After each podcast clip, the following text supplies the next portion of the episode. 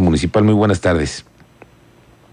¿Qué tal, Miguel Ángel? Buenas tardes. Te agradezco esta entrevista. Gracias. Igualmente le agradezco mucho su gentileza para poder abordar este tema que, pues, siempre llama la atención cuando vienen este tipo de aumentos, presidente. Déjeme preguntarle, ¿en qué se basaron los regidores para hacerle esa propuesta? Eh, yo creo que es una propuesta que ya la tenían platicada.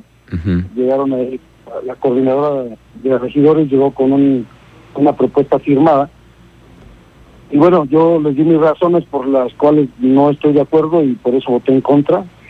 Creo que principalmente son dos razones. La primera es que hay tiempos para presupuestar. El tiempo de haber presupuestado eso fue el año pasado.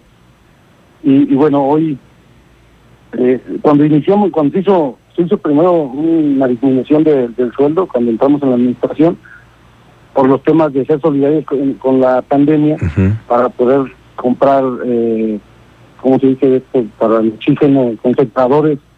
Y bueno, y después apoyar un poquito en problemas sociales y, cooperar, ¿no? Cooperar nosotros con, con la sociedad. Y, y bueno, sabemos que primero la pandemia y ahorita vienen las consecuencias de la pandemia, la reactivación económica. En fin, las necesidades de nuestro municipio son muchas, ¿no? Que yo siempre dije que en la campaña pues, mi función principal es administrar los recursos del municipio y que están en beneficio de la gente, en beneficio de la población.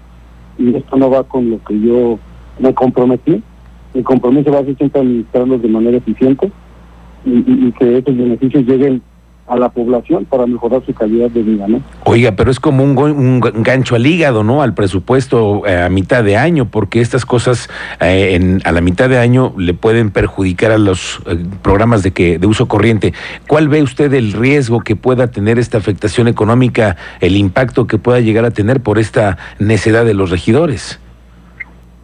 Bueno, la primera es que como te comento, no, no está presupuestado, obviamente altera el presupuesto del municipio, no va, va contra la ley, también es un aumento del 107% de 41 mil pesos que se, tienen de sueldo actualmente, se, eh, van a aumentar a, 40, 85 mil pesos, es el 107%.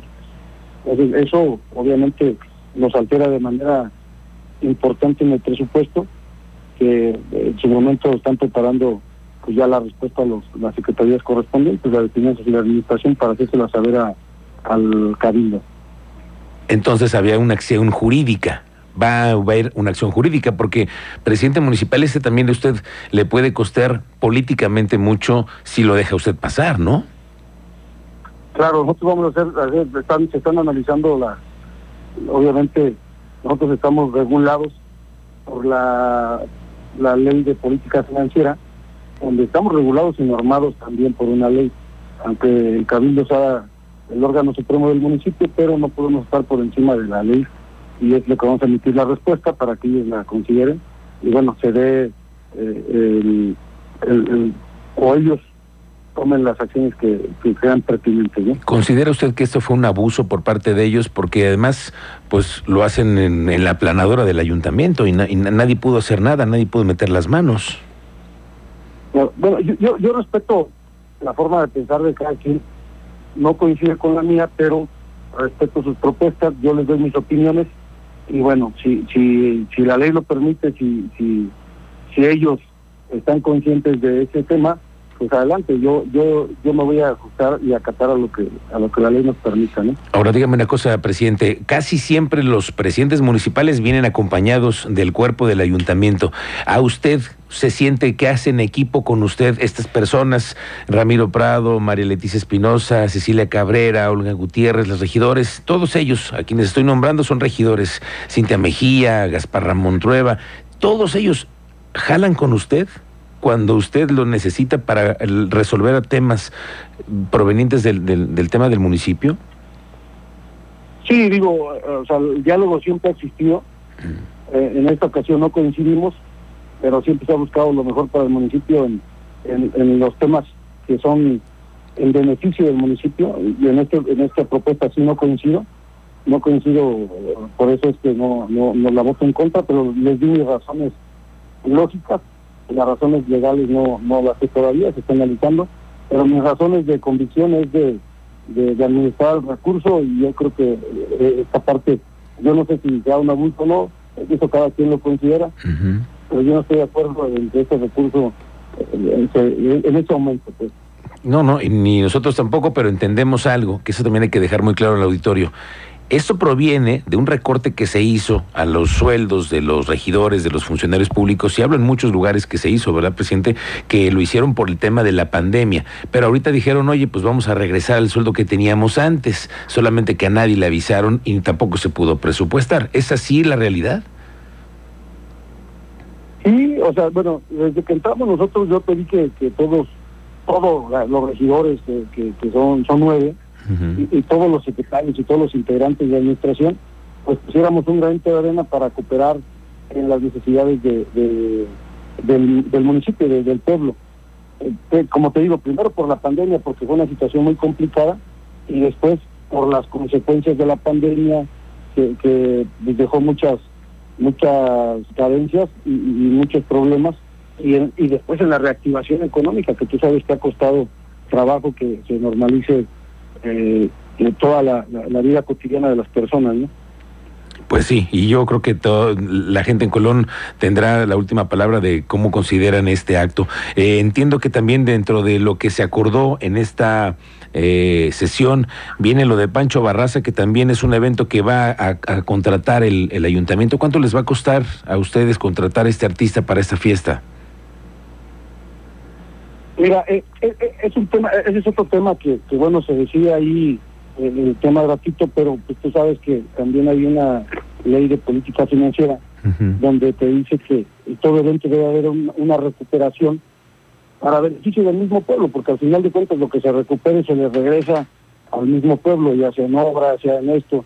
Pero bueno, el festejo de la fiesta de Soriano, de la, perdón, del centenario de, Colón, sí. Pues ya estaba un peso administrativo se decide ahí que sea de manera gratuita, que tiene que buscar la forma de cómo ver este tema, pero ya hay un contrato donde, donde pues tú sabes que hay un proceso administrativo con bases y con, y con normas que ya se hacen desde previas a, los eventos, ¿no? Que tienen que trabajar desde antes, entonces, pero bueno, yo creo que el, el papel de, del cabildo es normativo, no es ejecutivo, hay temas donde no se puede, eh, este, el ayuntamiento no tiene facultades, sin embargo, tenemos que apoyar algunas peticiones que, también es cuestión de voluntad, ¿no? La verdad, había que hablar con el proveedor porque no teníamos nosotros el costo completo de, absorberlo en el municipio. Son acuerdos que se llegan con empresas y se busca una buena opción, una buena opción para para para para hacer un evento importante, pero también se busca que se recupere algo y que no le cueste todo al pueblo. Ok, entonces para tenerlo más claro, Pancho Barraza, eh, la presentación que se va a ustedes a promover para esta festividad del primero de julio de los 100 años de Colón, entonces sería con presupuesto del municipio y también de algunos empresarios, ¿sería en conjunto o cómo sería? Bueno, ahorita como lo proponen en Cabildo, pues tendría el municipio que absorber todo. Ok. Que no, no habría recuperación. Pero como está el contrato, pues hay una recuperación. Como está en el evento que antes hay una recuperación tenemos que platicar ahora con ellos para ver de qué manera se puede manejar.